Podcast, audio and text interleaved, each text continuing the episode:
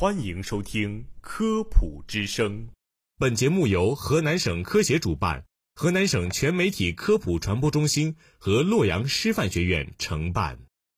从科学的视角探寻生活中的科学原理，探究科学真相，阐明科学现象背后的科学本质，揭示科学答案。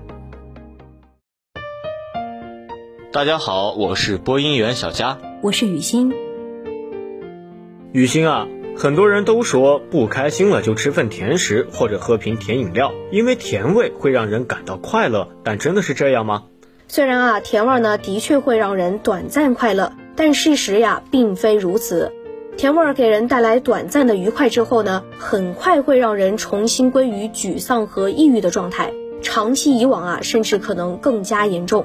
对相关的研究所做的汇总分析发现，甜饮料消费量增加呢，可能会增加抑郁风险。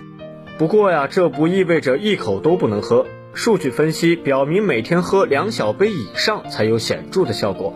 每天喝三罐可乐饮料会增加百分之二十五的抑郁风险。按糖的摄入量来分析，十五克以下的糖摄入量和抑郁风险没有关联，但在十五到一百克之间，随着摄入量的增加，抑郁相对风险上升。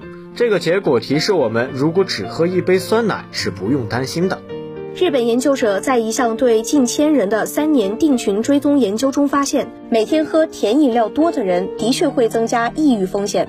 消除了年龄、性别、地域等因素之后，发现那些每天四杯以上甜饮料的人和一周不喝一杯的人相比，出现抑郁症状的风险增加了百分之九十。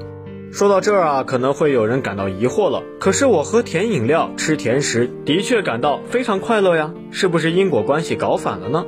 没准啊，是那些抑郁的人更想吃甜食、喝甜饮料，而不是喝甜饮料、吃甜食让人变得抑郁。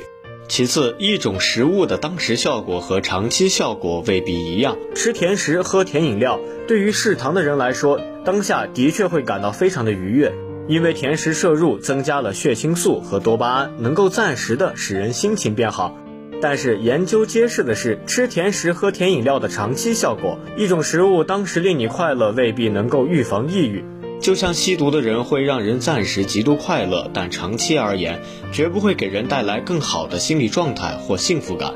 甜食可以看作是一种暂时的麻醉，长期看啊，它会降低人体对压力的应对能力，降低神经系统的调控能力，从而呢不利于预防抑郁。还有可能啊，是因为甜饮料引起糖代谢紊乱和胰岛素抵抗，而这类代谢紊乱呢，会造成低度但持续的炎症反应。一些炎症因子的释放本身就会增加抑郁风险。另外，甜饮料会消耗体内的 B 族维生素，而维生素 B 一、B 六烟酸缺乏时，都会影响神经系统功能和神经递质平衡，增加抑郁风险。因此啊，还是应该营养平衡的膳食，才能够远离抑郁。